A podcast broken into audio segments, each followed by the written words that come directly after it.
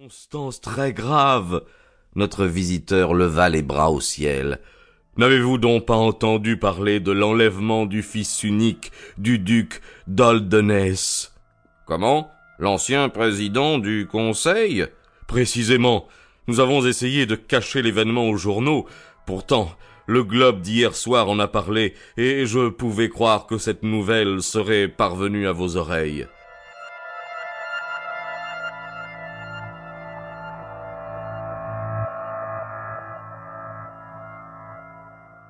Holmes étendit le bras et prit dans sa bibliothèque le volume H de son encyclopédie. Bien. Holderness, sixième duc, KGPC, etc., etc. Tout l'alphabet est employé pour énumérer ses titres. Baron Beverley, comte de Carlton. Mon Dieu, mais quelle liste. Lord lieutenant de Hallamshire depuis 1900, épousa Edith, fille de Sir Charles Appledore en 1888, héritier présomptif et fils unique Lord Saltire, propriété d'une superficie de plus de 250 000 acres, possède des mines dans le Lancashire et le pays de Galles, adresse Carlston House Terrace, Holderness Hall, Hallamshire, château de Carlston à Bangor, pays de Galles, lord de l'amirauté 1872, secrétaire d'État pour... eh bien, il peut se vanter d'être un des sujets les plus importants de Sa Majesté.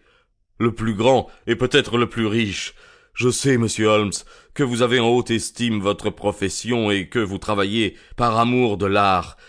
Je dois vous dire cependant que sa grâce Lord Holderness a promis un chèque de cinq mille livres à celui qui pourra lui faire connaître où se trouve son fils, et un autre de mille livres à celui qui pourra lui indiquer celui ou ceux qui l'ont enlevé.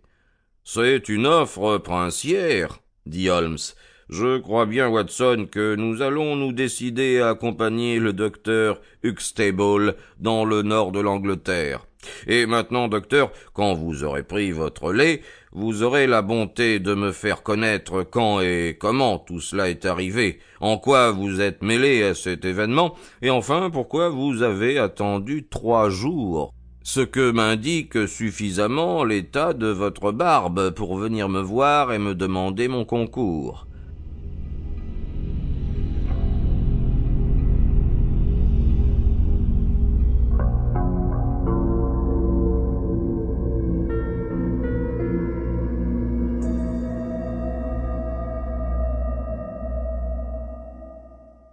Notre visiteur eut bientôt bu son lait et mangé ses biscuits.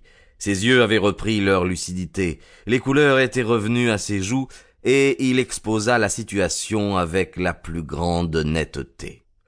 Je dois d'abord vous dire, messieurs, que le prieuré est une école préparatoire, dont je suis à la fois le fondateur et le directeur. Mon livre des aperçus sur Horace vous rappellera peut-être mon nom. Le prieuré est, sans discussion, la meilleure et la plus sélecte des écoles préparatoires de toute l'Angleterre. Lord Leverstock, le comte de Blackwater, Sir Cotker Soms, tous m'ont confié leur fils.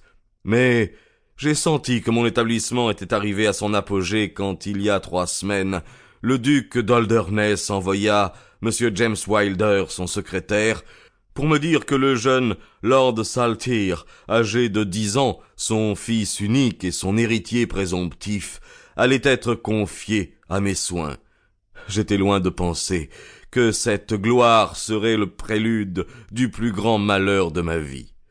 Le jeune lord arriva le 1er mai pour commencer le trimestre d'été.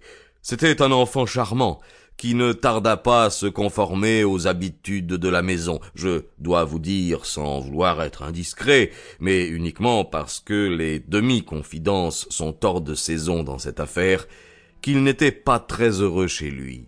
Tout le monde sait que depuis son mariage, l'existence du duc a été peu tranquille et qu'elle a abouti à une séparation par consentement mutuel entre lui et la duchesse, qui est allée habiter le midi de la France. Cet événement s'est produit il y a peu de temps, et les sympathies de l'enfant allaient plutôt vers sa mère. Après le départ de celle-ci, Il fut en proie